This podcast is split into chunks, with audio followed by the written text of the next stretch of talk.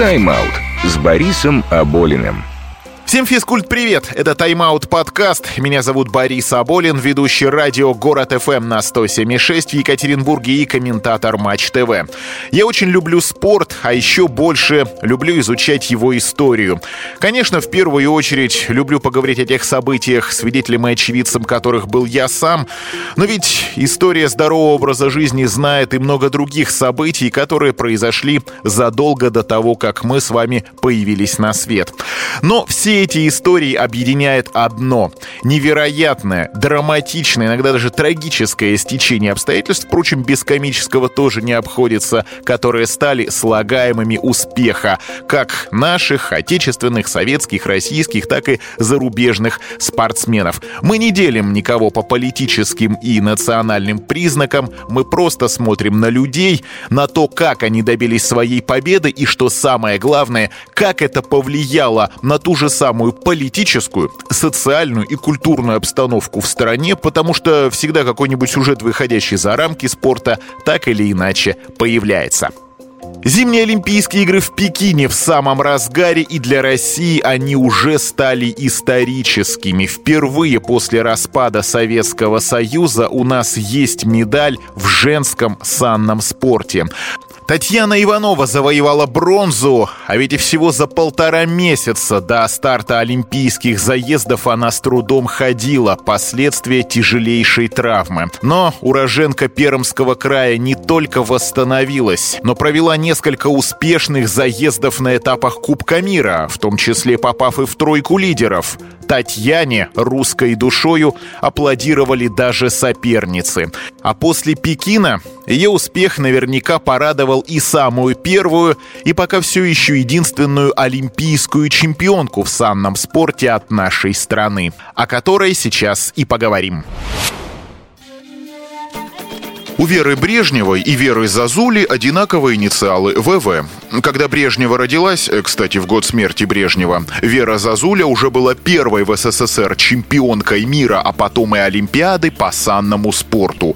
На играх она и сегодня единственная наша соотечественница-триумфатор. На чемпионате мира в феврале 20-го ее достижение повторила Екатерина Катникова. Как раз к 40-летию олимпийского успеха Зазули в 80-м году в Лейк-Плэсиде.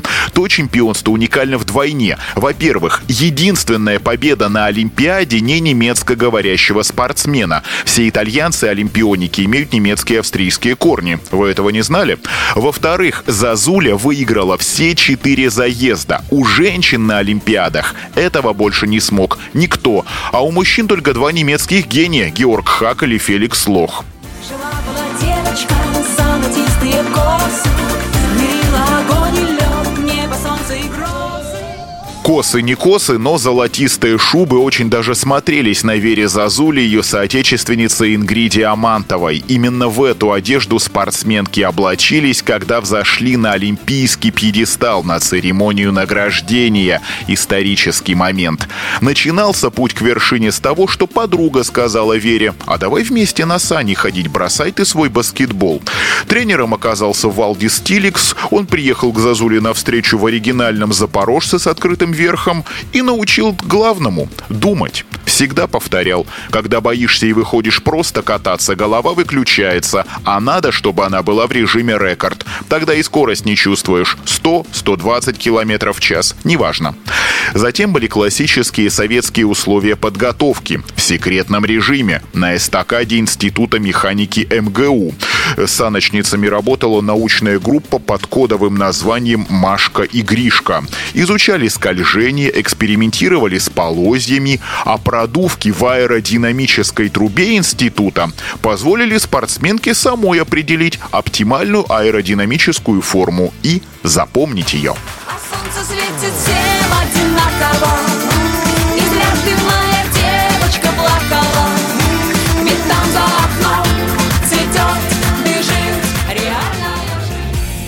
Решающий отбор на Олимпиаду, к слову, проходил здесь, в Свердловске. А уже на самих играх произошла едва ли не детективная история. Пришли спортсменки перед вторым заездом в боксы, А саней нет. Панику не дали поднять тренеры. Это они забрали все к себе в гостиничные номера и спрятали под кровати, чтобы никто не похитил или не подкрутил. В таком настроении Зазуля и поехала. А тут еще трасса так обустроена, что табло не видно. А что там диктор говорит, непонятно. И только когда радостные наставники и массажисты подбежали и закричали «Верка, ты рекорд трассы установила!» Все стало ясно. За победу Зазуля получила вне очереди двухкомнатную квартиру в Риге, и купила «Волгу», а после распада в СССР осталась в родной Латвии и стала тренером. История близится к кульминации, и вот почему мы поставили песню Веры Брежневой «Мамочка».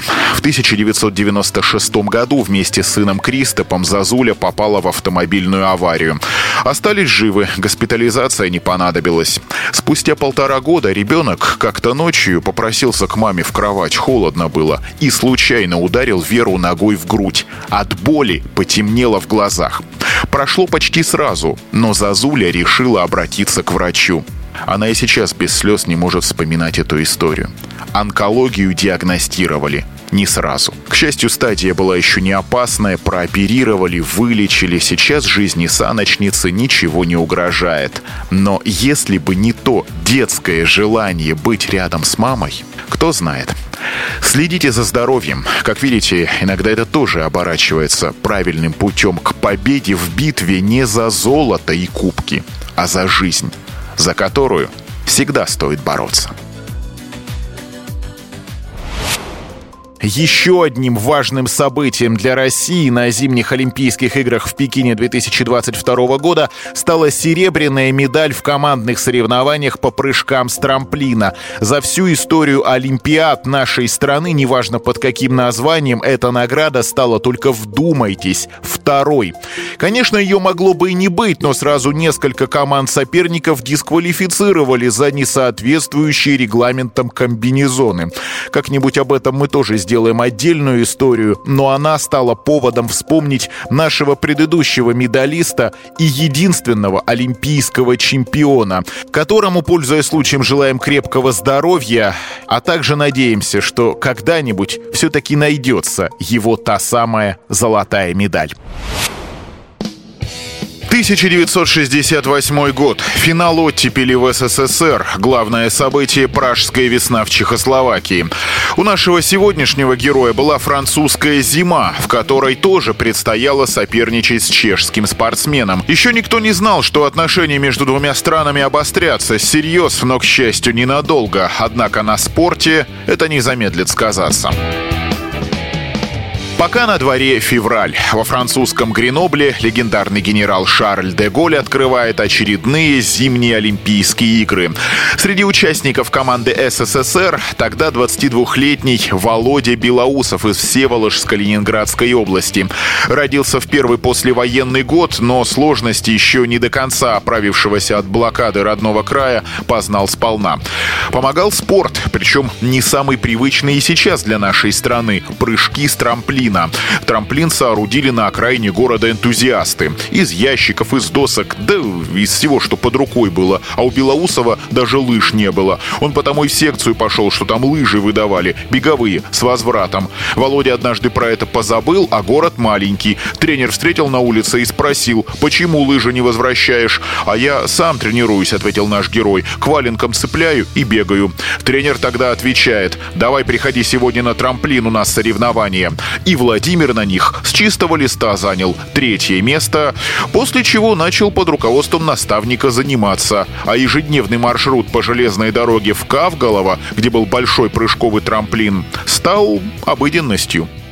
Еще на паровозе ездили, еще электричек не было на, на паровозе. До, до 61 года ходил паровоз. Между вагонами иногда ездили с этими лыжами. Лыжи туда, лыжи обратно, все время таскали. И в ботинках прыжковых, прыжковых, да, ну что, потому что переодеваться там негде было. Базы как таковой не было в Калгово.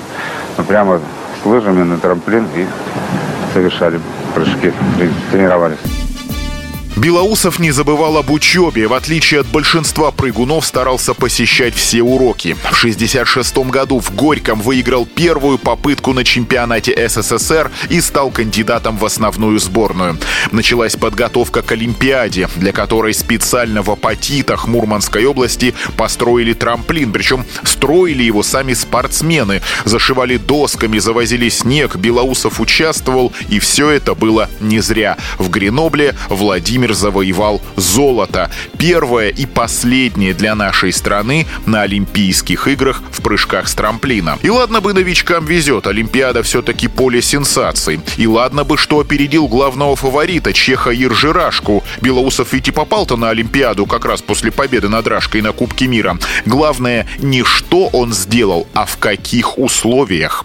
Погода была очень сложная и долго э, оттягивали соревнования, не рисковали, потому что некоторые люди, которые прыгали на опробование трамплина, получили травмы, их увезли, переломы, соответственно, и соревнования явно затягивались, но поскольку это было воскресенье и последний день э, Олимпиады, то в конце концов тянули, тянули, и после обеда, когда выглянуло солнышко, уже проводили соревнования по полной программе.